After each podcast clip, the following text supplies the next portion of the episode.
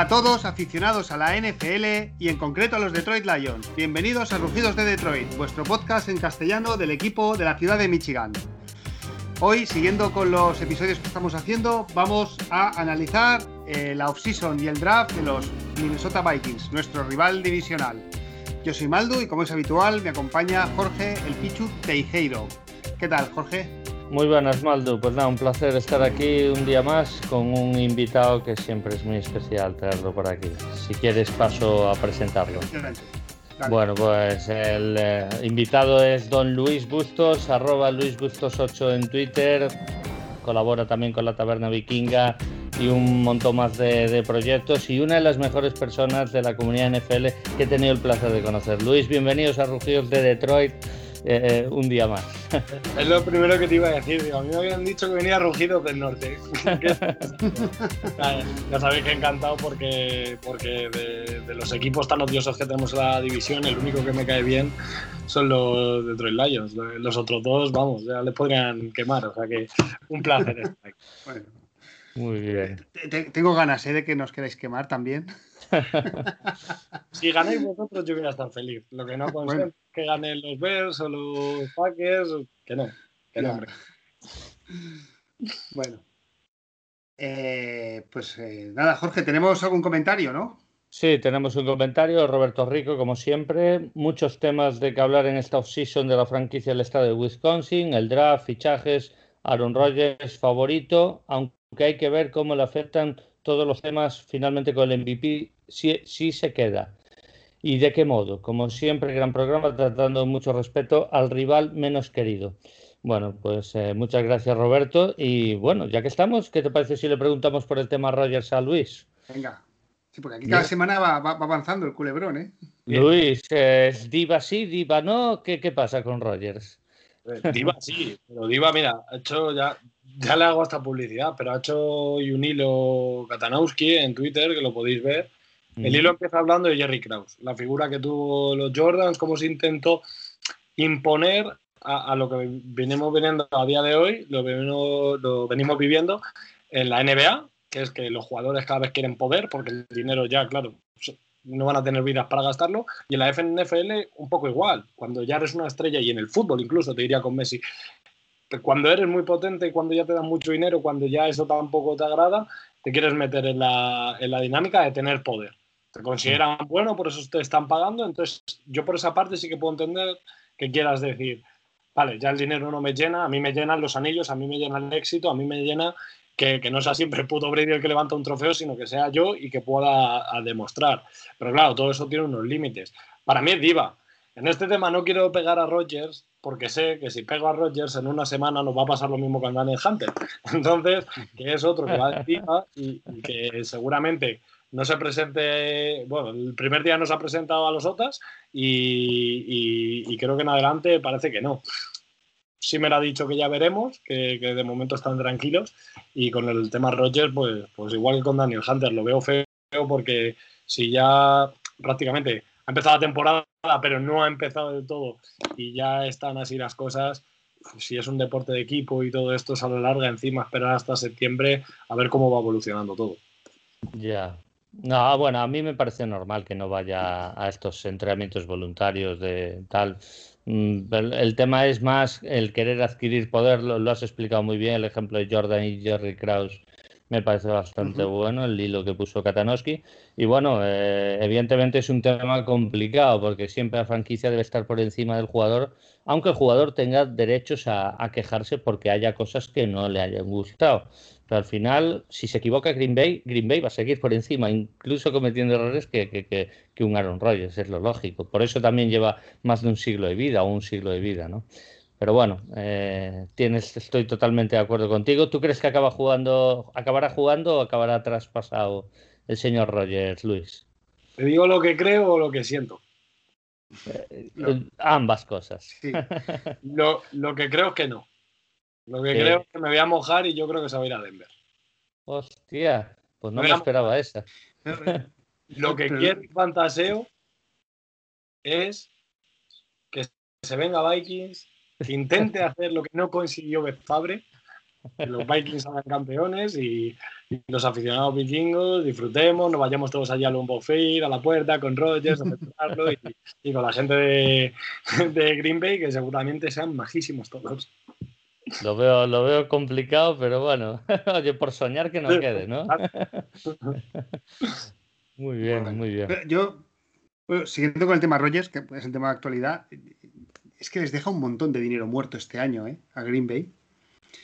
Entonces, eh, lo veo difícil, ¿eh? A veces yo, incluso, mira, hablando de esto, empiezo a pensar que no me extrañaría que los 32 propietarios a través de Roger Godel se junten y, y decidan no ceder poder ante los jugadores para no NBAizar la NFL. ¿eh? Es que podría pasar, se podría dar. es decir, oye, ¿qué te cuesta tener al jugador? Pues eh, oye, no, no, no, no lo sueltes y, yo qué sé, ¿sabes? O sea, lo que te cueste ya, ya miramos desde la NFL, pero vamos a, vamos a aguantar el pulso. La NFL siempre ha tenido el poder absoluto sobre los jugadores, que no, no entro ¿eh? si está bien o está mal. Eh, se podría mirar también que al final, o sea, yo, yo siempre intento extrapolar estas situaciones al mundo laboral. Obviamente, si cualquiera de nosotros tres le decimos a nuestro jefe, oye, ya, me están pagando demasiado, quiero que contrates a no sé quién, ¿y qué hacen esto? Pues no saben hacer nada, pero yo creo que voy a hacer buen equipo con ellos. Pues a lo mejor me dicen, oye, pues te pueden marchar, ¿sabes? Eso pero es. polar es que al final, si, si nosotros fuésemos muy, muy, muy buenos en, nuestro trabajo, que lo somos, pero fuésemos mejor, y ya no tuviesen cualquier beneficio, y ya tuviésemos todo lo que pudiésemos tener, a todos nos va a gustar que al final te digan, oye, vas a ser la portada de, cualquier trabajo que salga, la cara visible. Oye, eh, vamos a querer que, no sé, que cuando tengamos que tomar decisiones en nuestro aspecto laboral, que, puedan mover millones, que tú seas el primero en opinar. Eso al final también le puede pasar a un deportista y es entendible y al final a diferencia de nosotros, es que la vida del deportista van a ser 10, 15 años, 74 si eres Vince Carter. O sea, pero digo, tienen el tiempo muy reducido y en ese tiempo muy reducido se les va a, se va, a recordar por dos cosas. La primera, por cómo fueron en el, campo y la segunda, aunque fueses muy, muy, muy, muy malo en el campo, si has tenido mucho éxito. Y es que es así, o sea, entonces, también por esa parte me quiero poner en su, en su posición de decir, joder, si, si, si te han llegado a pagar tanto, porque no, no son los jugadores lo que lo generan, Aquí los que pagan a Mahomes, por ejemplo, los, 400 millones en 10 años, es la franquicia. O sea, quien ya le está dando las llaves de decir es que estás por encima de nosotros, quédate con nosotros, ya son las franquicias. Entonces, ah.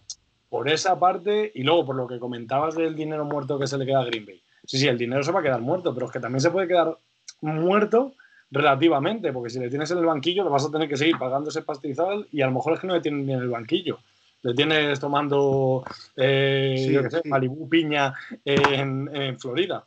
Entonces, no, y si no se y si no se presenta, creo que también te computa contra el cap hit. Sí, sí que computa igual.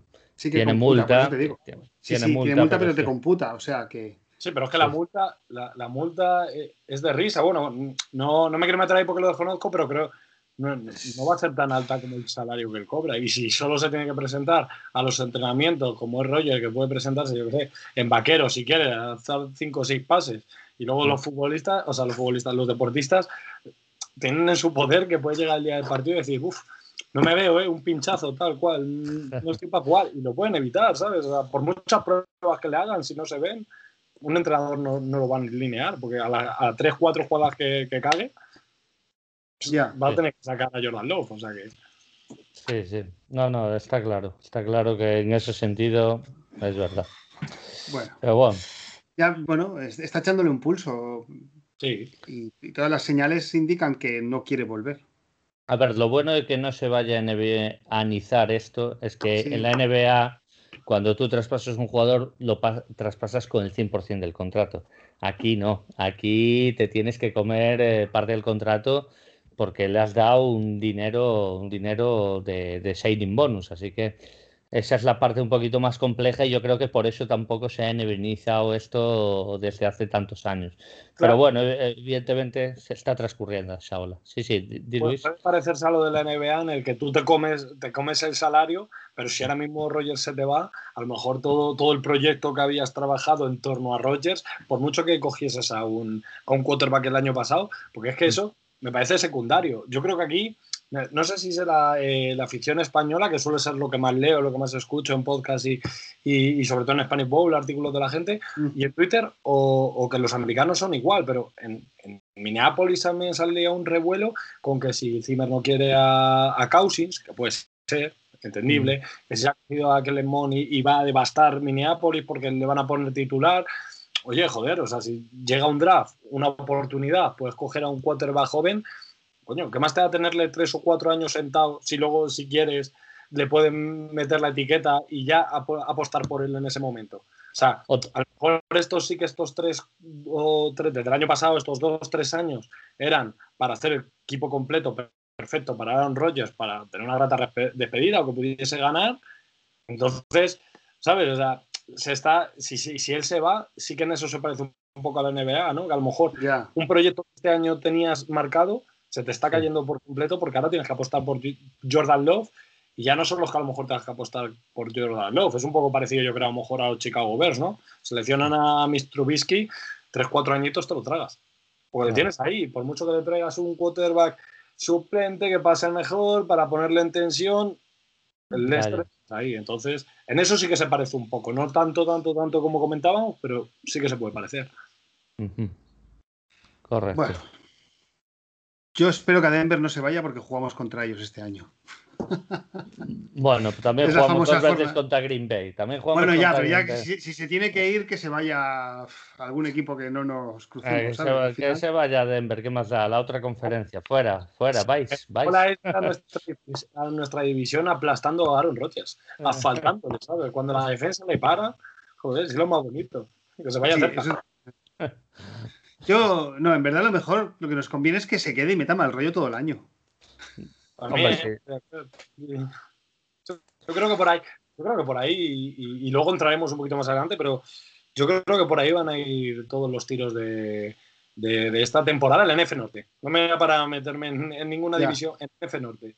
Porque tanto se quede, hombre, se queda como en un buen rollo y se abrazan y se casan y todo sale perfecto. No, tiene pinta. Pero si se queda de mal rollo o se va, Green Bay, que al final viene siendo los dos últimos años el campeón y con récord de 13-3, creo que ha sido los dos años, Green Bay se cae.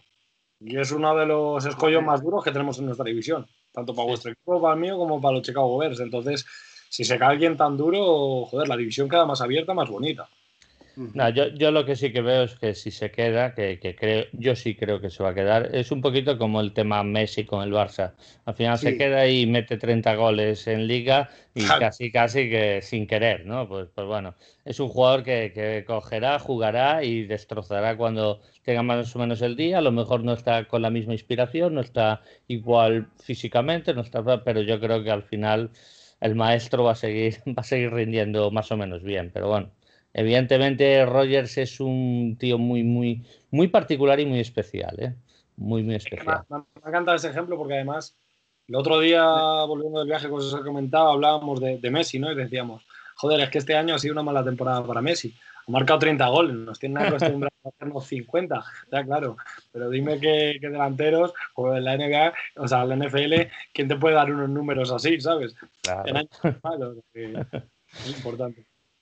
Sí, pero bueno, pero, eh, pero, haciendo un símil, yo, yo, perdonar, eh, volviendo, o sea, yo es que creo que este año eh, el campeonato de Tampa también ha hecho que a lo mejor entre los jugadores se ponga de moda el hecho de nos juntamos aquí tres muy buenos y somos campeones y competimos. pero Aaron, Aaron, Rodgers lleva muchos años haciendo el símil con Messi sin llegar ni siquiera a una final de, por lo que sea, ¿eh? Que podemos entrar en temas de suerte, pero bueno, Messi es que también hace años que las semifinales de la Champions no las huele. No, no, no entro eh, a valorar el rendimiento individual, ¿eh? estamos, valorando el, rendimiento colectivo, ¿no? No, claro, es que ha habido decisiones en la franquicia y, de ahí la queja, pues, pues que a lo eh, mejor pues, el Barcelona tomó malas decisiones, pues también se podría poner. Claro, pero, luego habría que ver cómo entrenan, ¿eh? que a veces, no sé. ¿eh? Es decir, yo, por ejemplo, Tom Brady, no tengo duda de que el tío es el primero en salir del entrenamiento y, y salir el último. Y luego a lo mejor el tío se deja los cojones entrenando. Pues, eso, pues, está claro, pero yo creo que a los rollos también. Lo que pasa, además, vamos a partir de la base. ¿De dónde viene este problema? Este problema no viene de esta temporada, o sea, viene del anterior, del día que los Green Bay Packers iban a elegir en primera ronda. Todos nos esperábamos, yo creo que iban a elegir a otro receptor para darle más armas a Rodgers y te cogen a Jordan Love. Y encima era un draft que, los Packers tenían pocas, eh, pocos picks. Entonces, de ahí parte todo, que si al final dices, joder, si este año hemos hecho un 13-3, porque creo que además los dos años han sido parejos de, resultados. Mm. Este año hemos hecho un 13-3 y me dan más armas, nos vamos a lo mejor a, yo que sé, al 16-0. Y de repente no te mejoran, a lo mejor te mejoran de cara a futuro, ¿eh? No hablo en, el momento Rogers.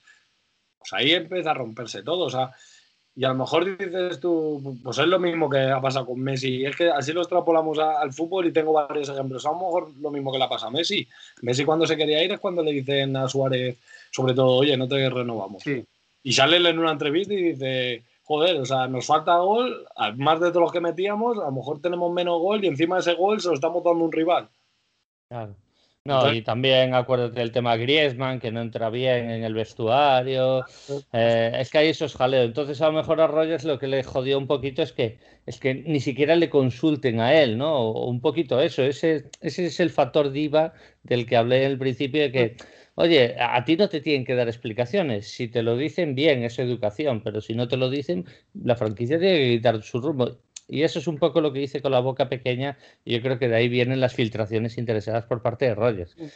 No digo que no tenga razón, digo que, mira, al final la franquicia se mueve por, por, un, por un lado por el que creen que es el más correcto y mira, no, no te tienen que dar explicaciones. Es como cuando tu jefe te dice, mira, vete a limpiar eh, eh, tal estantería. Y no te tiene que dar explicaciones, tú coges, tienes que ir a limpiar, ¿no? Pues, pues, pues ya está un poquito poquito en ese sentido. Exactamente, que por eso mi jefe está donde está y me encarga a mí mandar a limpiar una estantería y por eso el general manager es general manager y su trabajo es configurar un equipo, un proyecto para intentar ganar el título. Él sabrá mejor que nadie quién hacerlo. Obviamente, luego en el campo juegan unos y a lo mejor se puede decir, oye, yo creo que con este tal, pero vamos a partir de todo, joder, de la base. ¿qué cojones pasan en un draft? Si luego en un draft el, primero te puede ser la mayor mierda y el 199 lleva los anillos, o sea... Sí, sí, sí, es verdad. Es así. Sí, eso es cierto. Eso es cierto. Bueno. Bueno, Maldo. Eh, cambiando de tema, así un poco por pasar por encima, viendo el traspaso de Julio, Julio Jones a los Titans, eh, yo cada día que pasa pienso qué buena operación hemos hecho con Stafford, ¿eh? Eh, bueno, no sé, a mí Julio Jones eh, ha sido una, una segunda y una cuarta, ¿no? A cambio de Julio Jones y una sexta. Sí. Sí, a ver, es, más, es muy veterano eh, también. Ya, pero bueno, es que Stafford también es veterano, ¿no? Sí, no, claro. Pero, bueno, a ver, el, lógico es que un, un QB aún le queden años y bueno, un receptor quizás no tanto por, por porque pierden velocidad o lo que sea. Aún así, yo creo que Atlanta, y a mí es lo que me sorprendió, yo creía que si quisieran exprimir esa primera ronda, lo hubieran sacado durante la temporada. Pero yo creo que se querían quitar el contrato ya, ya de encima. A mí me tiene esa pinta. Que Atlanta lo traspasa por, por el tema del contrato. Pero tiene un contrato importante, todo hay que decirlo.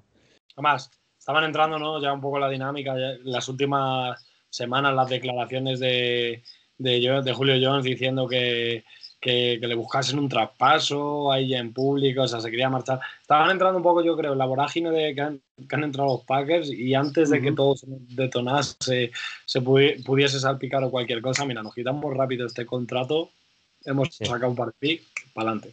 Para adelante, exactamente, exactamente. Bueno, de todas maneras me reafirmo en que, o sea, Stafford dijo, me gustaría cambiar de aires y desde la franquicia se cogió el guante y se sondeó el mercado y al mejor postor con tiempo además, porque fue... Aquí creo, Maldu, aquí creo que, que, vuestra operación con, con Stafford, como todo, ¿eh? se va a medir a futuro. O sea, lo que hagáis en los próximos tres drafts, con los, o sea, los tres próximos drafts con lo que os han dado. Y además, como salga, porque imaginaos, plantaos que yo que sé, que este año hacéis un temporadón os plantáis en, las, en las finales del de, NFC Championship y delante, tenéis a Rams. Y os, mete Stanford un vaivén, diréis, joder, pues este tío a lo mejor sí que después de tantos años, a lo mejor cambiando un par de piezas, sobre todo al más Patricia ese, sí que nos podría haber llegado. Eh, pero, pero firmamos, ¿eh? Firmamos ya mismo. O sea, de, joder, vamos. De, no, no, yo, ya no, nos, no nos veo. Ana Stafford, imagínate, apague y vámonos. yo no nos veo ni, ni vamos. Pero no por Stafford, ¿eh? sino por nosotros. Sobre todo este claro, por nosotros. Estamos en una reconstrucción y ya está, hay que aceptarlo. O sea, nuestro, el tiempo Stafford se ha acabado y a ver cómo sale el Jared Goff y a ver más cosas, el nuevo staff, etcétera. Bueno, ¿qué me puedes decir ya por ir a los Vikings? Vamos a los Vikings y... ¿Ha habido cambio en, el staff, eh, señor Luis? ¿Qué, qué ha, pasado? Ha habido cambio. Ha habido cambio. Ha habido una revolución porque son mil nombres, solo me quedo con uno. Claro. Hoy han enganchado ahí el hijo de Kubiak y me parece bien, porque es, si llevas dos años con Kubiak y con Cousins, pues sigues un poquito el proyecto, a lo mejor con ideas jóvenes, como puedan ser el hijo de Kubiak de una NFL más moderna, y con tu mismo quarterback. ¿Tú crees que Kubiak se retiró un poquito por, por, enfermedad? Quizás sea el tema de salud, a lo mejor. Porque Kubiak yo creo que no hizo un mal trabajo. No, no, no, para nada, para nada. Puede ser, yo qué sé. O sea, esto es como todo, no sé. Hay a veces que llega el momento y hay gente que dice, joder, llevo toda la vida, ¿para qué voy a seguir? ¿no? Sí, sí. O a querer, también, también, incluso si nos vamos a una retórica así muy hipotética, podríamos decir, joder, pues lleva muchos años eh, mi hijo a mi lado, antes de que sea un fracaso, quedó bien, le puedo dejar esta oportunidad, sé que lo va a hacer bien, ¿no? O sea, aquí son, son muchas posibilidades, no sé, eh, siempre que me quedaré con, la, con, la, con el dolor, ¿no? De haber dicho, joder, que hace nada teníamos a Stefanski ahí que, que podría ser ahora, pero, pero bueno, esto estoy probando, al final al final creo, mucho en, y los más entendidos me corregiréis, pero digo, creo mucho sobre todo en la figura, en la figura del head coach. Creo que es el que más manda. Sigue al timón eh, Mike Zimmer y luego todo lo que pueda pasar por detrás que ya se va a ir viendo conforme llega la temporada. También trajimos hace dos años a De Filippo que venía de haber estallado con los Eagles y a mitad de temporada se lo, cargaron. Entonces, a priori, con el único que me he quedado de todos los cambios que ha habido, ha sido eso. Llega el hijo de Kubiak, yo creo que va a ser para dar esa continuidad con un aire moderno, un aire de la NFL más actual, pero sabiendo que ha tenido a uno de los mejores mentores como su padre, que era Gary Kubiak. Correcto. Y bueno, sigue Zimmer, que con eso siempre vas a tener el aprobado garantizado porque porque es un gran entrenador, a pesar de que ya empieza a entrar en años. Y creo que también en la parcela defensiva, eh, un poquito por debajo de Zimmer, bueno, eso seguro, eh, creo que está también su hijo, eh, Zimmer. Sí, sí, lo, están ahí metiendo también con... Ahora van las familias y... Oye, que esto puede ser positivo, ¿eh? No es una crítica, ni mucho menos. No, no, para nada. O sea, al revés. O sea, ¿quién, quién, o sea, ¿quién nos dice quién sabe más y quién sabe menos. O sea, ¿quién te dice, no, bueno, ya, pero es que yo llevo aquí 30 años chupando universidades, institutos, vengo desde abajo, tal. Ya, bueno, pero es que esto es la vida y se, se aprende de experiencias. Y si ya siendo joven tu padre es head coach de la NFL y encima a lo mejor cuando llegabas a casa te empezaba a explicar aquí, mira, y este libro y esto, porque si ya te. Pues coño, esas lecciones son para ti y, y, son vivencias que a lo mejor otros las aprenden en su día a día pegándose con, niños en, high school o con universitarios, que luego te puede salir cada uno de su padre o su madre. Y joder, el otro día he escuchado una estadística, ahora que lo comento, que era el, que es el nuevo entrenador de, Florida, Urban Meyer. Mm, de Jacksonville, sí. Sí, justo. Eh, entrenó a Florida, a la Universidad de Florida. Y en aquel equipo tuvo a, Hernández, pero que es que por, por lo visto aquel equipo que tuvo creo que 40 ya están, estado en la cárcel o están muertos, o sea, una barbaridad. Entonces dices, de toda esa gente, dejando esta anécdota al lado, digo, de toda esa gente que te puedas encontrar y luchar y pelearte y, y, combatir contra egos, pero también tienes a otros que, que, tienen a sus padres en casa y que a lo mejor te puedan dar perlas de lo que ha sido este deporte históricamente. es así. No, sí, eso está claro. Y a ver quién le dice algo a Zimmer. A ver qué le dice algo. O también está el hijo de Belichick ahí en el staff de Patriots. A ver qué le dice algo a Belichick. Vamos. Ah, Belichick dirá, oye, mi hijo está en mi staff o me voy. Y bueno, no, no, quédate. Creo que hay varios más por la liga. ¿eh? O sea, creo que sí equipos que tienen también a sus hijos, que también es algo lógico. O sea, al final te quieres dedicar a entrenar, pues, qué mejor oportunidades te va a dar tu padre. Pero mira, Shanahan, la familia Shanahan. Por ejemplo. Que, dos pedazos de entrenadores se han sacado. El padre y ahora el hijo que está en San Francisco. Nada mal, al final. Sin ir más lejos, no estoy en el manager, Brad Holmes. Su padre fue jugador de los Pittsburgh Steelers y su tío fue primera ronda con los Detroit Lions. No, no, claro, ¿sabes? Y, también habrá con, la experiencia de los jugadores. O sea, con la experiencia de los jugadores, eh, Winfield, el safety de, de Buccaneers de este año, que un, su padre jugaba en Vikings y también le habrá podido decir cómo va este juego. Si es que al final eh, es normal. Hay gente que va a nacer, eso es así. Hay gente que nace y vale para ello. Y hay otros, a lo mejor no, no han nacido con ese don, pero sí que pueden adquirirlo porque tienen gente importante por detrás. Y Correcto. Los resultados van a, marcar su futuro, eso es así. Sí, sí, no, no, totalmente de acuerdo, totalmente de acuerdo. Y bueno, eh, no vamos a entrar en a lo que vais a jugar, ni cómo vais a defender, ni tanto eso. Creo que el, antes de la temporada grabaremos una previa. Si puedes estar con nosotros, fantástico. Te, te encomenzaremos para dentro de un mes, mes y medio. Pero vamos a hablar un poquito de los movimientos que ha hecho Vikings en esta offseason. Vamos a empezar por las renovaciones, que bueno, más o menos no son ningunos nombres de, otro mundo. Rashad Hill, Vive, el receptor Abdullah, Dakota Dossier. Pues, ¿qué me puedes decir de las renovaciones de contrato? O si ha habido algún. Dime, dime. No, no, o si ha habido algún jugador que querías que renovase y no, no ha renovado y no te ha gustado eso, a lo mejor. Así a lo mejor el que me pueda chillar más o sonar más aquí para los aficionados vikingos podría ser Rudolf, pero yo creo que hay que ser claro. Llega un mm. momento, llega un momento, y más en el deporte americano, que tienes todo, sobre todo en la NFL, que tienes todo tan capado con el límite y tienes que hacer una arquitectura financiera que si no eres Eagles o Saints, eh, te tienes que amoldar a ello y, es complicado. Eh, entonces, tienes que dar un paso. Y si tienes a Smith, que el año pasado estaba haciendo muy bien, que en el juego de recepción es muy bueno, en el de bloqueo le falta, pero este año puedes ir al draft, sacar otro, o en la agencia libre, algo más barato que te pueda ayudar a bloquear. Pues tampoco me parece tan sonado. Si es que al final, sí, toda la vida en Vikings, pero es que lo que va a mantenerse siempre en las franquicias o los jugadores les toca ir pasando. Y del resto, el que me has comentado que han renovado, creo que era lógico. O sea, son jugadores que tampoco tienen grandes contratos, mm. son jugadores que tienen que hacer roster. Creo que los, creo que los Vikings, si algo bueno que tienen es que conforman una plantilla con una base de veteranos importante, la están mezclando con potencial joven que tanto el año pasado, anterior o este mismo están llegando. Creo que es la mezcla por donde los Vikings van a buscar la virtud.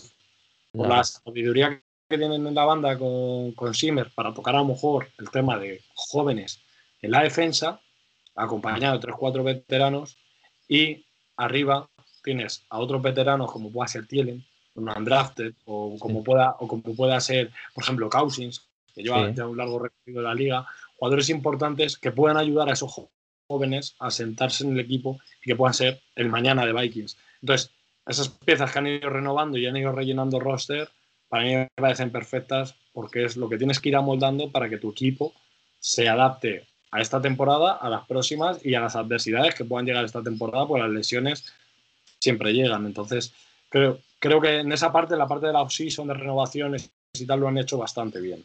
Sí, exacto, porque además son sueldos bajos. Eh, Abdullah, por ejemplo, tienes un retornador y si tienes problemas de running pues siempre te puede salir, pero no le vas a dar cargo. Vivi es un receptor que no, no necesita carga, pero es un tío que siempre va a molestar. El resto de jugadores son, lo bueno es que son sueldos bajos que a vosotros os permite tener, arreglar esta, esta situación financiera que es, complicada en vuestra plantilla. Exactamente. es un salario o sea, es un espacio salarial muy corto, muy pequeño.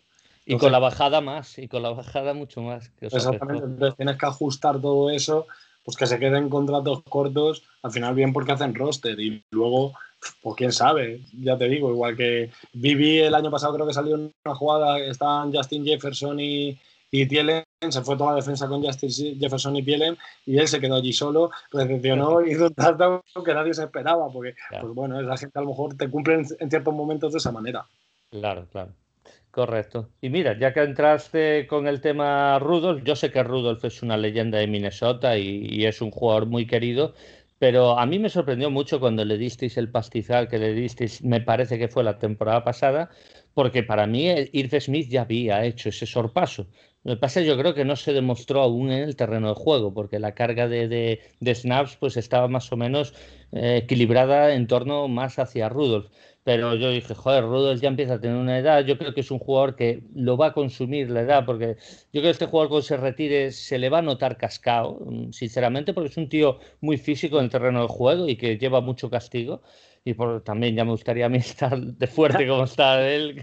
A mí, a mí. Pero bueno, yo creo que con Irv Smith, vamos, tenéis la garantía y para mí llega un año tarde este, este sorpaso, ¿no? No, no sé qué piensas. Claro, a, lo mejor el, el, aficionado de Vikings con memoria, como puede ser mi caso, te puede decir, sí, tienes razón, pero luego te llega, eh, te había llegado eh, meses antes en esa renovación y había sido el que había hecho el catch contra, contra Saints, que es el que te gana el partido. Entonces dices, joder, está viejo, pero le siguen quedando cosas.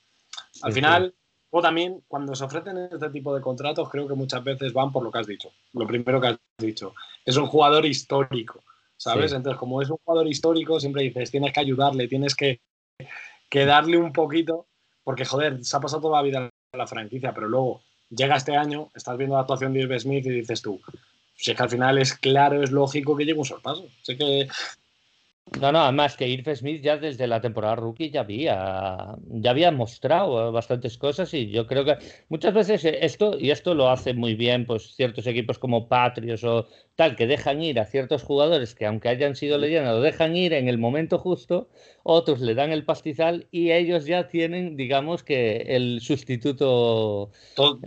Totalmente, Pichu, pero que también, también puede haber sido una apuesta de Vikings de decir, bueno, un año mal le damos, si nos sale mal y Irv Smith le pasa, por lo, menos Irv Smith tiene a alguien en el banquillo que lleva 11 años, 12 peleándose en la liga, en este puesto, que le pueda dar también esos tips, esos tips que digas, a lo mejor en un partido ajustado, en un partido tal, le pueda dar consejos. Es que es así, es. No sé, creo que es como, como en el día que sentaron a, Flaco y estaba en la banda flaco y estaba haciendo un desastre partido Lamar Jackson. Pero al final, si nos bajamos ahí todos, todas las cámaras enfocando a Flaco. Pero yo creo que en esos momentos, Flaco lo que hace es irse a, la pantalla del iPad este que tienen y, darle instrucciones, porque si te paras a pensarlo, si estás jugando algo así tan crítico, tan importante en la temporada, son tips que te están dando tíos que llevan toda la vida y al final todos se quedan en una cosa, que es el mismo equipo. Que si ganan, ganan todos. Y si pierden, No, no, eso está claro. Y, yo de verdad prefiero equivocarme renovando y dando a pasta a una leyenda, que sé que no me voy a equivocar que al revés, dejándola ir de malas maneras o un poquito feo, que no se pueda despedir con la afición, porque nadie, nadie te va a criticar ese movimiento. Bueno, mira, Rudolf ya le cayó, empezó a caer, pues bueno, pues ya está, le llegó, le llegó el momento, ¿no? Pues bueno, pero ¿qué, qué jugador? Estabas a uno que recién llegado y a lo mejor a la temporada se te pira, los aficionados de, los Saints votándole para que si era Pro Bowlers, los Vikings perdiesen una ronda, ¿sabes? Hablo por el, el Racer que vino el año pasado de, de Jackson, no me sale el nombre, pero que al final dice, y le estaba dando la pasta a ese. Pero hombre, no, la pasta, tiendas. Llevan toda la vida y llevan matándose por la franquicia toda la vida. Sí, sí, correcto. Eh, pues mira, ahora mismo pues mira, vamos a ir por las bajas porque creo que ese Raser sí que eso se ha marchado, como es lógico, o, se, o sigue la plantilla. No, no, se marchó a mitad de temporada, además. es verdad, lo traspasáis a, a Baltimore, ah, fue, a, a, Baltimore. Mm. Bueno, pues se os ha ido Stephen, se os ha ido Bones, se os ha ido Odenigbo, se os ha ido Rudolph, como ya hemos comentado, Hardy Nickerson y Riley Riff, que también se le ve que, que el tío ya también estaba bastante cascado, que bueno, eh, ¿Qué me puedes decir de estas bajas? ¿Alguna que te preocupe especial? A ver, que me preocupe especial. No, porque sí que es verdad que veía que, la línea esa, tan poderosa que teníamos hace dos temporadas, se iba haciendo mayor y poco a poco eso no iba a seguir ahí toda la vida. O sea, no es un muro de cemento, son gente que envejece y, se va. Pero es que sí que es verdad que luego te pones a ver la línea que se ha quedado y, y esperando a lo que haga Daniel Hunter Tienes a David Tomlinson, que le, que le, seleccionamos en tercera ronda, y luego tienes a, no, a David Tomlinson, no, eh, es el eh. equipo de los, de, los Giants. Tienes a, a, Michael Pierce, que viene un año, que ha estado descansando muy bien por lo del tema COVID, y tienes a Weather. se te queda una línea maja. Y estamos hablando que, el aspecto positivo potente de nuestro entrenador es la línea, o sea, es la defensa. Sí, sí. va a hacer virguerías con, con, esa defensa. La línea no queda tan, tan, tan mal y está renovada. No, no, es, impresionante. O sea, vuestro centro de la línea, a ver quién os corre por ahí, porque entre Tomlinson y Pierce joder, tenéis, vamos, vaya centro de línea. Y si Hunter más o menos se recupera y tal, eh, vuestro front seven sigue dando miedo, así de claro. Sigue dando miedo y además, una de las cosas que escuchaba la semana pasada, en, eh, o sea, leía en la prensa de Minnesota, era eh, los Vikings a día de hoy están, no sé por qué, pero tiene una explicación que es, están fichando para, para esta offseason mucho cornerback. Mm. Y algún linebacker que también ¿Por qué? Por lo que pueda pasar con, Hunter. Si Hunter vuelve y está a buen nivel, la presión al quarterback va a ser buena. Parar la carrera, tenemos ahí un muro brutal. Y luego dices, y estás reforzando mucho la secundaria. ¿Para qué? Sobre todo los cornerbacks. Sabiendo que tienes unos cornerbacks muy jóvenes. ¿Para qué? Para que los linebackers puedan caer a la presión, al blitz, siempre y cuando Hunter no te llegue. Y por lo menos puedas solucionar por ahí, porque tienes, tienes hombres muy buenos. O sea, es que en esa secundaria tienes, tienes hombres muy buenos como Harrison Smith, que también muchas veces se va al blitz y, y, va, muy fuerte. Y luego tienes en el front seven, tienes a, tres linebackers de puro nivel que pueden caer en ese cometido de ir a por la presión a quarterback. Entonces, yo creo que va a pasar todo por ahí. Si Hunter vuelve, la defensa de Vikings, creo, a día de hoy, que si le preguntásemos en privado, Mike Zimmer te diría, creo que es la defensa más ajustada a mí, más hecha por mí, más que voy a moldear a mi manera que he tenido nunca. Yo creo que va muy, muy, muy por ahí. Es que claro, con el fichaje de Tomlinson y el fichaje de Patrick Peterson, yo creo que Patrick Peterson, que ha sido muy criticado la temporada pasada, eh, es muy fácil que quede expuesto el cornerback y, un cornerback veterano, si te cogen dos o tres highlights, pues claro, quedas expuesto a jaja, qué risas. Pero claro, eh, ten tú la carrera de Patrick Peterson, eso es lo difícil. Y yo creo que Patrick Peterson va a ir más de profesor, va, a hacer snaps, pero a, a estos cornerbacks jóvenes yo creo que les va va a ser un fichaje muy positivo, incluso aunque le coman la tostada un par de jugadas. O sea, es que es algo que va a ser normal. También al joven le, han comido la tostada. ¿Cuántos rookies estos que, han jugado la temporada pasada? No me alejo. ¿Cuántas tostadas habrá comido Patrick Peterson? Sí. Es que es líder vida. Empieza uno y, luego te acaba pasando otro. Si la vida es así. Pero, pero si estás entre profesor y además estás con un entrenador. Vas a saber cómo utilizarte y tienes un talento que sí, veterano, pero vas a saber cómo utilizarte. Mm. Pueden pasar, o, como todo, o cosas muy buenas o muy malas, pero a priori, el otro día para enganchar a mis amigos a la NFL, algunos que todavía me quedan por ahí rezagados, eh, me decía un amigo, pero pongo un partido de verdad interesante. Y le puse el, el Búfalo contra Arizona, que ganan con el Helmeri de, que baja de Andrew de, de, Andrés Hawkins. y se lo puse joder, y en ese partido creo que hace dos intercepciones Patrick Peterson que dices tú, madre mía, ¿cómo está este tío? ¿sabes? Y se supone que es veterano. Sí, es que esos tíos siempre, a lo mejor en momentos importantes sí que tienen cosas que te mm. pueden arreglar partidos. Es que son gente que conocen, que conocen el juego. Son gente que conocen el juego. Entonces, pues bueno. Visto, dicho, que se las han visto durante toda la vida y se las han visto crudas y se las saben porque llevan toda la vida en esto. Y eso es importante también. Para mí les va a venir como, como Dios a, estos chavales, ¿eh? de verdad. ¿eh? Me parece un fichaje muy interesante, muy, muy interesante. Sí, y luego había otro también en la línea que, se le cogió muy abajo. Creo que era un sexta, un séptima. No me atrevería a decir, no me atrevería a decir su nombre porque no me acuerdo, pero me acuerdo que en el draft, eh, mirando quién era. Tweetman o Robinson. Son dos defensas. Eh, defensa y tackle, Tweetman. No sabía qué decirte, pero entrenaba mucho con, Aaron Donald y además tenía, tenía cierto parecido. Tiene que ser Twitman porque eran de la misma universidad de Pittsburgh. Entonces, oh, sí, sí, justo ese, justo ese. Pues y, le vi porque, vamos a ser francos, yo no sigo el fútbol universitario, o sea, como mucho de vez en cuando, alguna semifinal, highlight y tal, para ir conociendo gente, pero te metes en sus perfiles, vas viendo pues, entrenamientos que hacen, tal, y el chaval ese también tengo ilusión porque porque yo soy un ilusionado del draft de las últimas rondas. Tanto para saber la NFL y muchos de los grandes han salido muy abajo. Sí, sí, sí. Muchos de los buenos tampoco se han quedado, muchos sí, pero otros tampoco han tenido un gran recorrido muy exitoso en la NFL. Entonces, lo que hay en la parte de abajo, el barro del draft, ahí se sacan cosas muy, muy buenas. Y por esa parte también me ilusiono mucho. Sí, a ver si sacáis que hagan roster, eso es lo primero, que esas son mm. las dudas de, las rondas bajas, pero una vez hagan roster, pues que vayan entrando en rotación. Evidentemente ya sabemos quiénes van a ser los titulares, en el caso de Twitman o de Robinson, porque bueno, Waterley, Hunter, si, si viene recuperado, pues van a ser los titulares.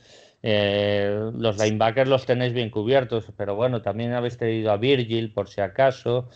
Después, eh, a mí vuestra más, máxima preocupación, no sé si crees igual, en la línea ofensiva. Es evidente que habéis drafteado ahora a Darrisau, que tiene muy buena pinta y viene a sustituir a Riff. Habéis fichado a Mason Cole para center o para guard. No sé si crees que la línea puede más o menos eh, mantener el nivel, porque yo recuerdo una frase que me dijiste la temporada pasada, que me dijiste, cuando nosotros corremos, la línea hace un buen trabajo. Cuando saben que vamos a pasar, la línea es una coladera. Sí, eh, eso es verdad, pero esto, por ejemplo, este año ha sido algo que creo que es lo que ha corregido Vikings a la perfección. O sea, sabían que nuestro problema venía por la línea ofensiva. O sea, lo sabían. Aún así, con una mala línea ofensiva, la ofensiva de Vikings fue la quinta la temporada pasada de la NFL. ¿Qué dices tú? Siempre queda la anécdota. El otro día con Jesús Marquiker lo comentábamos y decíamos, joder, la mayoría de la NFL piensa que nuestra ofensiva es muy, que nuestra ofensiva es muy pesada porque que nuestra ofensiva es muy pesada porque justo eh, se impulsaba mucho por el, tema de, Dalvin Cook.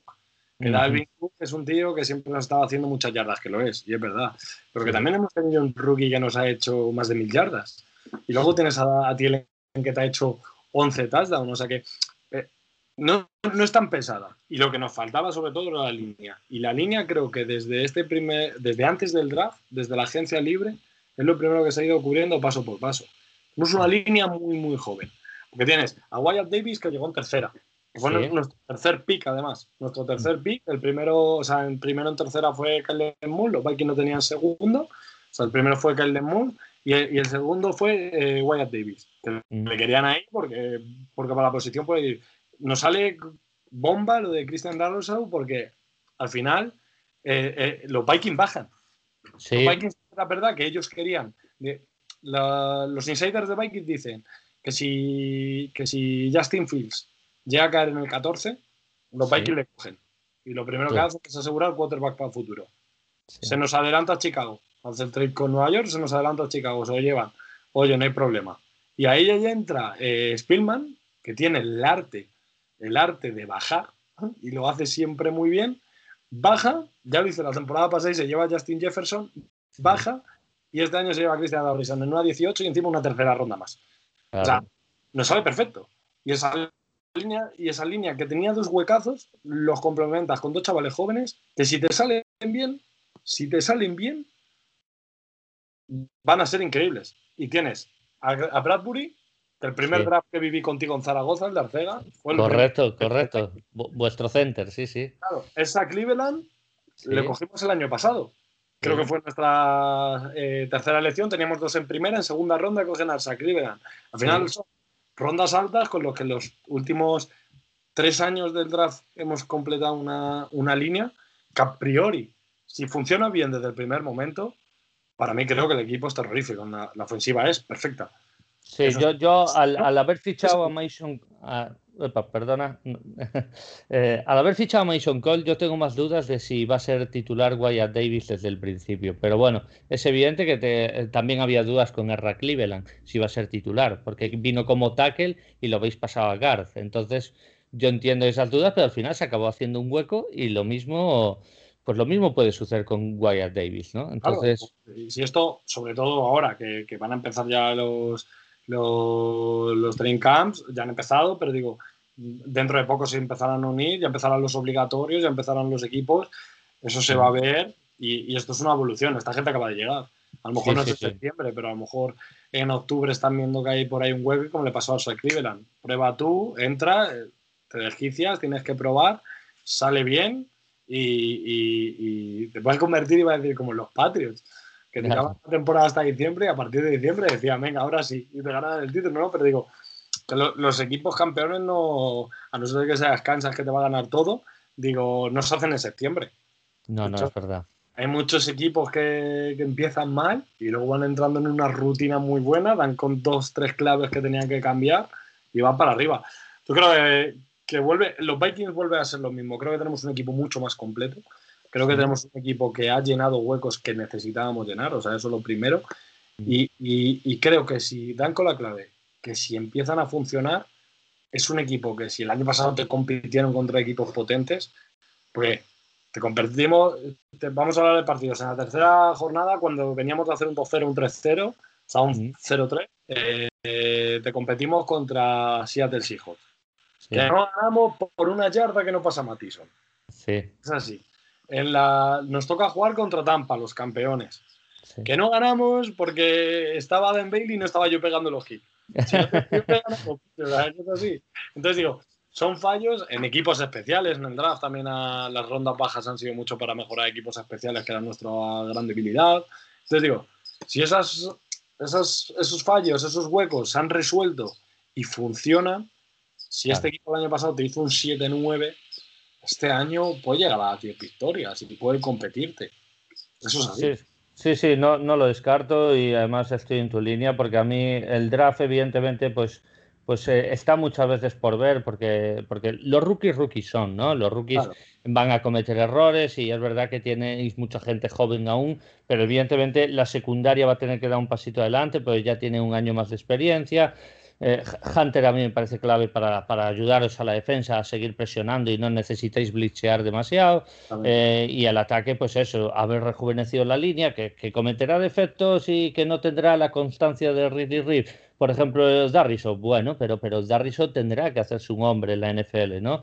Y siempre puede haber un bust, claro que sí, pero claro, a ver, a priori yo creo que los movimientos son positivos porque yo creo que la reconstrucción que empezasteis el año pasado este año ya va, ya va un poquito más rodada y yo creo que ya se va a empezar a ver brotes verdes, que ya los hubo para mi sorpresa el año pasado, que os di últimos de división. Sí, joder, como empezamos, que parecía además, decíamos, bueno, si los Vikings están reconstruyendo, además Dick se les ha ido, y, y, y, aún así, que es lo bueno, hablamos antes de los head coaches, es lo bueno que te aseguras teniendo siempre a Mike Zimmer, que a lo mejor no es el entrenador perfecto para ganar una Super Bowl, pero por lo menos consigues que tu equipo compita y que sabes que teniendo a tres tablones y, y, a nosotros tres en el campo, te va a imprimir que compitas. Y eso al final, yo creo que el aficionado, o por lo menos en mi caso, lo que quiero es que mi equipo compita.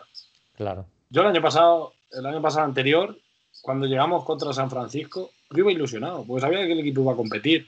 Y sabía que de San Francisco nos iba a pasar por encima porque eran muy, muy, muy buenos y tenían un nivel muy, muy, muy por encima del resto. Claro. Pero tú llegas ahí diciendo, bueno, el equipo va a competir, tenemos lesiones, pero bueno. Al final yo creo que es lo que todos queremos. No todo es el éxito, hostia, que si ganan mejor, pero que compitan, buah. Hombre, Maldo y yo es lo que deseamos de detrás, que no paren de competir. Llevamos dos años sin competir. Ya, ya, eso. Por lo menos os habéis quitado uno de los mayores problemas. Sí. Eso sí, ¿eh? te ganaba siempre la semana 3 contra el rival más difícil. Eso hay que tenerlo sí. Bueno, la, las seis primeras jornadas aún competíamos. A partir de. Yo siempre llamaba la tercera jornada la, la Patricia's Bowl. La Patricia Bowl, sí, ¿Quién sí. sea va a ganar? Sí, sí, sí, era garantía de éxito, ¿eh? increíble. y bueno, yo creo que para finalizar me gustaría dejarte el tema Kellen Mond. Yo sé que el titular es Cousins, eh, y yo entiendo que puede haber dudas o puede haber incluso aficionados de Vikings que quieran ya a Cousins fuera y Kellen Mond de titular, a arriesgar con el rookie. Mm, ¿Tú qué piensas y, y, si crees que este chaval pues, pues puede tener un futuro en la liga? A mí personalmente, yo los vídeos que he visto, a mí me parece un tío que sabe estar en el poker, que sabe estar, por lo menos a nivel universitario, es un tío de saber estar, que tiene cuaje, pero claro, tiene el talento para ahí puede estar la duda. Yo, yo creo aquí con el tema con el tema que le Moon, al final mucho aficionado va a querer que le pongan antes que Cousins, pero por una razón clara. Y esto es así de fácil. Cuando yo trabajaba en el, en, en el periódico en la contra, sí. hacíamos un análisis, los textos más leídos de fútbol, de baloncesto, de son los chavales de 12, 14, 17 años que vienen a romperla. Eso es así. Cuando tú eres aficionado de un equipo y te sale Vinicius con 17 años, 18, te sale Ansu Fati, te sale tal, que sienten, me da igual, que sienten un tres balones de oro. Es que, es que este tío, es que es el futuro, tal, porque todos al final queremos que triunfe rápido, que es entendible, y que encima dices, si triunfa rápido y encima joven, más longevidad va a tener, pero claro. yo creo que esto es como todo, tiene que seguir unos pasos. Tiene que seguir unos pasos. O sea, eh, para mí se debería ser titular desde el primer día. Si eres el número uno, el número dos del draft, pero ya no de quarterback, de cualquier posición. si eres Miles Garrett, si eres un. Eh, eh, bueno, Trevor, Trevor Lawrence. Trevor Lawrence que, han salido, o sea, te quería decir también Miles Garrett para que pues, fuesen en varias posiciones, pero digo, que vienes, porque te eligen en el 1, porque la quien te elige es porque la principal necesidad que tienen es esa. Es esa y estás hecho. O sea, si te eligen tan arriba y te van a pagar ya desde primeras 40 kilos, es que estás hecho. Pero luego, si te eligen en, una tercera ronda, no, te eligen los Vikings en una tercera ronda porque eh, los Vikings seamos listos y el resto de la liga sea gilipollas, ¿no? No, claro, claro. Porque te faltan cosas. Sí, sí. Y le faltan cosas. Y tiene que pulirlas. ¿Qué mejor que va de backup de Cousins y, sobre todo ya que tiene la presión, ya tiene una tercera ronda.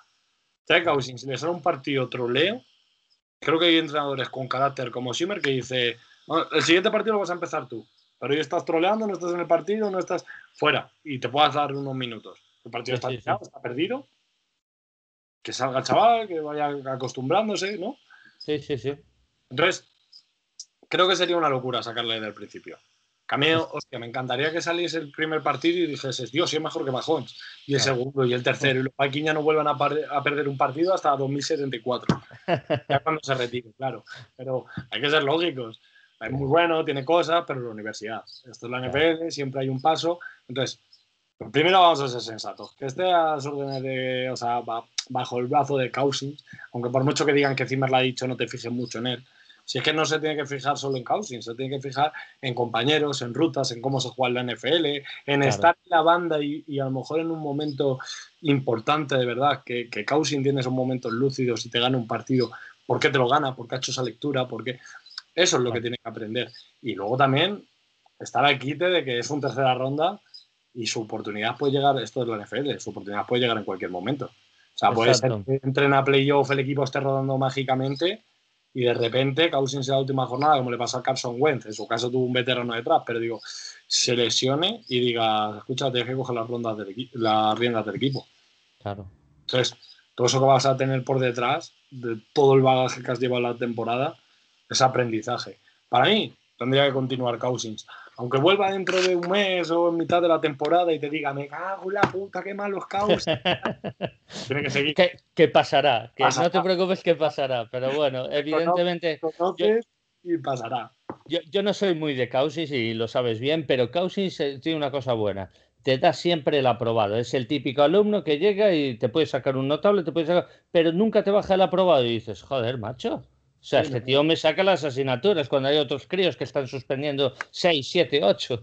Me o mucho a mí. Un tío buenísimo que la preparaba, que la liaba, tal, pero luego llega ahí con sus 5 y mira, tal. Y te decían, joder, si es que encima es tonto pero aprobado, ¿sabes? Es que no, puede decir nada, ¿sabes? Pues, te, voy a decir una cosa positiva, que esto lo hemos analizado con los cubis, es que Lemont vienen con, con, el tema de que es un buen líder y un tío inteligente. Entonces, pues yo creo que va a saber lidiar con eso. Pues ya tiene experiencia en la universidad, no es alguien que jugara un año o dos y salto a la NFL, no, ha estado los cuatro años de titular y entonces tiene experiencia sabe estar, dicen que era un líder en ese vestuario de Texas A&M y, y, bueno, oye, que, Tiene partidos muy buenos, eh, Pichu, donde tú ves que tiene mucha presión para sacar terceros down largos. Y eso que, joder, si te, lo, si te lo puede trasladar al NFL, ¿cuántos momentos tensos tienes en un partido de que tu equipo tenga un tercero largo, se la esté jugando y haya, hay pocos quarterbacks que te lo pueden sacar? Si ese liderazgo, eh, esa manera de jugar de la UNI lo puede trasladar a la NFL, seguramente nos quedan dos años de Cousin, pero en dos años él sea el que coge la rienda. Pero es que esto es como todo, este deporte mañana se lesiona y a lo mejor Cousin ya no vuelve a pisar un terreno de juego. Claro, claro. Acuérdate el ejemplo que pusiste, los jóvenes. Asensio iba a ganar cuatro balones de oro hace cinco años. Y, mira hoy Asensio, que no es, no es el internacional con la selección. Para que la gente vea lo que es, para que la gente, yo que sé, ¿sabes? Si la gente le gusta el deporte en general, si solo le gusta la NFL y detesta el resto de deportes, entonces que no lo vea. Pero si a la gente que no se escucha eh, le gusta el deporte en general, eh, Movistar sacó hace unos meses un, tiene un programa que se llama Los Otros, que hace reportaje de fútbol. Sí. Sacó los, Otros de Brunete, que yo además vivo al lado y he ido a verlos toda la vida. Y sacó el, caso de Jonathan Valle, que era, iba a ser Messi. El del Santander, ¿no? No era el del Exactamente. Y el tío con 15 años ya le llevan con el primer equipo. Al tío se lo acaban cargando. Claro. Le meten presiones porque le meten cargas físicas que todavía no está preparada para ellas, que Joder, o sea, él, también habla de que se guió por, por malas, malas compañías, que eligió mal el agente. Probablemente eso, no lo dijo, pero el agente. creo que. Porque un agente que te vende muy bien, claro, también te deja un hype así. Y cuando tu hype es así y llegas aquí, pues coño. y, te están matando con 16 años. Te están matando. Todo, claro, pero cuando tú ves, y, esto solo verlo, o sea, no no es que lo cuente él, es que lo ves, que con 16 años está jugando en primera y en el minuto creo que 50, 60 de partido ya tiene los gemelos en la nuca, estás diciendo, este chaval se está haciendo algo mal con él. Pues con que leemos lo mismo, es que a lo mejor sale y, o a lo mejor le falta rodar un poco más, ganar musculatura incluso para los impactos de la propia NFL. Yo creo que con los jóvenes es, un backup, es un backup que personalmente, a pesar de ser rookie, a mí me daría tranquilidad. Sí, si, el día de mañana entra. ¿Por qué? Porque es un tío con experiencia. No es un tío que, va a venir súper verde. No, yo creo que cometerá errores, por supuesto. Tendrá muchos defectos, por supuesto. Y a lo mejor nunca es titular en la liga. También puede ser, no, no tiene el nivel. Pero oye, es un tío que viene con una tal y, y es alguien que yo creo que va a saber estar. Después puede funcionar mejor o peor, pero bueno, a mí me parece una elección muy interesante en vuestra franquicia. Y es interesante y luego yo siempre tiro de, meroteca y me paro a pensarlo y digo, que me puse a mirar el otro día y digo, joder, Prescott fue tercera o cuarta. Eh, sí. Cousin fue cuarta. Russell Wilson fue cuarta. Así es que al final luego no sabes dónde va a estar el bueno. Es verdad. Tú lo que ves dices, es bueno, vamos a ser pacientes. Y cuando tenga que salir, que salga. Y, y si es malo, te van a quedar tres años. Porque luego, si no lo vas a traspasar, lo va a coger otro equipo y ya irá saldrá. Claro, claro. Sí, Picho, si no recuerdo mal, a, Jorge Edu, Keylon Mon era un jugador que le gustaba, ¿eh? Sí, sí, sí, ya, ya, le he comentado que era un jugador que venía además con mucha inteligencia y, que, y con mucha experiencia de coles. O sea, el tío lleva cuatro años de titular. Entonces, calma, o sea, evidentemente yo creo que el nivel a lo mejor yo creo que no sé cómo está su techo, a lo mejor su techo está mucho más bajo que, que, el de otros, el de los que han sido primeras rondas. Pero yo creo que su suelo ahora mismo está un pelín por encima de, por ejemplo, el que va a ser a lo mejor titular en los 49ers, que es el eh, Trey Lance. Eh, ¿Por qué? Porque, oye, este tío lleva, tiene cuaje de cuatro años, el otro lleva un año y en segunda división. O sea, que, sí, que tiene un talento enorme, por supuesto, que su techo es la, el cielo, Júpiter. Vale, pero hay que llegar a Júpiter. Claro, claro, exactamente. el otro día dijo, ayer, antes de ayer, dijo el padre de Clemont, ahí ya sí será verdad no, que, que, los Texans, que elegían justo después de Vikings, ya habían llamado a Kellen diciendo, oye, a la gente, diciendo, oye, que Texans te parece bien y de repente no se esperaba nadie que los Vikings le fuesen a coger por delante. dices tú, hostia, ya tienes una franquicia que además tiene problemón con el quarterback, que a lo mejor ya tienes ahí una franquicia que estaba pensando ponerle titular desde el primer día. Eh, pues puede ser, claro, por el asunto Watson, sí, sí. Exactamente, entonces dices, o, que no tenga pensado poner titular, pero que dijesen, vale, si lo de Son Watson al final acaba mal, tener a alguien de backup de garantías. Entonces, no sé, ya te digo, yo tendría paciencia. Y si en el tercer partido que la preparará Cousins, que lo sabremos todos, si te lanza tres intercepciones, el año pasado creo que fue contra, contra creo que no sé si es Texans o Titans, creo que es Titans. Creo que es Titans, me suena. Que, que Cousins, al final no eh, perdemos el partido por nada, pero que Cousins lanza tres intercepciones antes del primer tiempo. Sí, la primera parte, sí, sí. Y veías a Simmer como que se giraba y decía, ¿quién saco? claro. Yo creo que Zimmer además es un tío que no se corta ni con un cristal. O sea, que cogías en ese momento y dijese que él, sal. claro. Y al siguiente partido directamente le dijese al chaval, escucha, todavía no estás para ser titular, aunque haga un partidazo. Sí, sí, sí. Cousins. No, no me extrañaría, porque, porque encima Zimmer tiene pinta de mano, de mano dura. Sí, sí, sí. Entonces, Dices, para momentos así, que tu quarterback te está errando, que te tener la idea de backup, que pueda salir y que podamos medir quién es realmente Kellen Mond, oh, Y, no, y me tiene pinta de que Lemón sabría asimilar eso. eh, Porque ponte que se sale y a lo mejor hay un cubi, aunque sea tercera ronda, que es un medio diva, o que se cree medio tal, y dice, joder, yo estoy, tengo que ser ya la estrella del equipo. Párate, Paul, para. no, no, y, eh, y que a lo mejor le dice, "Eh, vas, a ser- vas a volver a ser suplente, que lo sepas. Y él a lo mejor asimila porque es una persona eh, pues, eh, sensata. Es una persona sensata y dice, yo tengo que mejorar, tengo que trabajar y esperar mi momento y ya está. ¿no? El único es- pero que le pondría es que puso por Twitter hace mucho tiempo Minnesota Sacks. Bendita hemeroteca. Claro, claro. Te digo, ¿quién no ha sido joven? Ha tenido muchas locuras. Sí, y además sí, por, por Chicago o por Green Bay. Así que entonces el chaval sabía poco. Ya pondré otras cosas mejores. O sea, eso es. Mira, si Figo acabó vi- viendo el tal o Luis Enrique Ah, acabó acabando de, de tal. vamos. Esto es, es ley de vida, qué más hombre. Mi padre siempre ha dicho, el refranero español es muy sabio. diga, no- eh, nunca digas de esta agua no beberé. Eh, correcto, correcto, correcto. Bueno, eh, Maldu, no sé si quieres añadir alguna cosa más. No, yo creo que no habéis dejado nada en el tintero, ¿no? Yo creo que sí. La gente se preguntará por qué has participado tan poco, has tenido un poquito de lío, se lo puedes decir un poco al personal que Sí, bueno, será, no, me, no- no me importa nada contarlo. Además, bueno, fuera de antena me estabas preguntando. Estoy, estoy solo en casa con la niña y así que la niña me demanda y voy sentado. Os estoy escuchando de fondo mientras estoy haciendo tareas de, de, de- de- de padre responsable.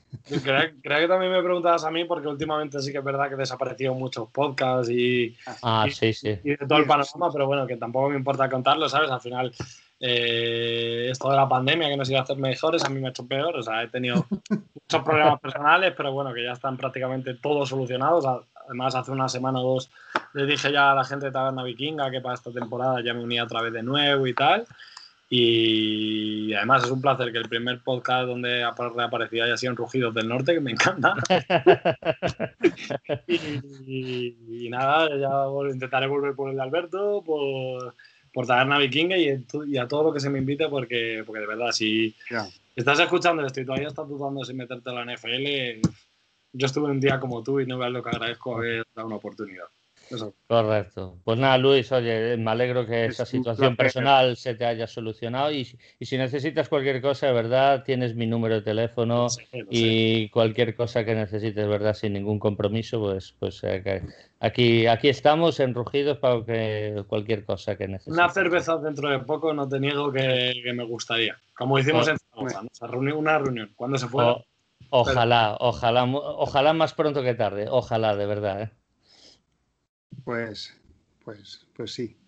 Eh, bueno, pues hasta aquí el programa de hoy. Jorge, eh, hacemos un programa próximamente tú y yo para hablar un poco de cómo está siendo esta off-season desde el draft hasta ahora de los Lions, ¿no? Y Claro, es que, la- es que, no- es que no- los aficion- nuestros oyentes van a decir, joder, tanto hablar de los rivales que Claro. cansinos. Un poquito de Lions, ¿no? Pues Efectivamente. para la semana un poquito de Lions, venga, un poquito de actualidad y un poquito de, de a ver, a ver qué camino vamos a correr. Eso es. Eh, bueno, como siempre, en estas épocas del año con las OTAs, las franquicias se aseguran de sacar todo el rato imágenes bonitas, trabajando y, y hacen que te suba la ilusión y el hype, ¿no? Pero a ver, a ver, hasta que llegue septiembre y empiece la temporada. Yo os digo que seáis positivos porque este año creo que, que los últimos de la división no vais a ser. Eso al menos. Mm, no sé, no sé, yo, yo lo tengo asumido, ¿eh? creo, que, creo- que lo vamos a hacer, pero si hay una evolución, a mí no me importa serlo, pero el tema es que hay que, o sea, se tienen que ver ya cosas diferentes, se tienen que ver brotes verdes. Vais a ser una de las, de las sorpresas de la NFC, pero que se me entienda, no algo que vaya a entrar a playoff y competir y tal, pero que vaya a decir, han estado ahí casi y, están en reconstrucción. O sea, cuidado. ¿eh? Contra nosotros creo que va a haber visitas al dentista de, mucha gente, ¿eh? eso seguro. Sí, eso sí, eso es. Oye, Luis, perdona, antes, ¿el proyecto también de Pro Bowlers? Sí, ese al final. Quedó aparcado. Bueno, imagino que. Está aparcadísimo. Nayon, como le, o Nayon Sen, creo como es en las redes sociales, eh, también estaba entrenando al, a los Red Devils, ¿no? las rozas, ¿no? Siempre lleva mucho tiempo entrenando. Que sí, sí. Siempre lo he dicho, o sea, es, el típico Shimmer, un puto loco de la defensa. ¿eh? pero bueno, o sea, sí, eh, se aparcó, pero más que nada porque al final, eh, ¿cómo vamos a decirlo así? Claro, esto es la vida, o sea, al final uno tiene que atender a su trabajo, él se estaba formando para, el marketing deportivo, que ahora está trabajando de ello. Me estaban formando para, el desarrollo web, que, lo estoy terminando ahora. Entonces, al final, es que el tiempo es muy limitado. Entonces, pero bueno, eh, tenemos la suerte de que cuando todo esto recupere un poco la normalidad, se volverán a hacer quedadas, que además vienen Pepe, viene Alberruche, viene, viene gente que es la hostia, que es súper maja, y, volveremos, quedaremos, hablaremos y en esos ratos, pues para mí, a lo mejor no es hacerte un directo todos los días, pero es mantener charlas de NFL cara a cara con una cerveza y pasarlo bien. O sea que, eso anima, se ha hecho siempre en Madrid porque al final es el sitio como más céntrico, pero, pero eso siempre anima a la gente a que también se venga porque pues son otras experiencias y mola mucho. Correcto, correcto. Pues nada, Maldu. Bueno, pues esperemos que os guste. Luis, muchas gracias por venir y por tu tiempo. Por invitarme y, ojalá vuelva pronto. Muchas gracias, Luis. Nada, para el, para el mes, para el mes que encomendamos. Para la previa de temporada. voy cerrando el día y todo, ¿eh? bueno, Jorge, pues nos vemos. Gracias a todos. Muchas gracias a todos. Un saludo. Igualmente, Go Lions. Go Lions.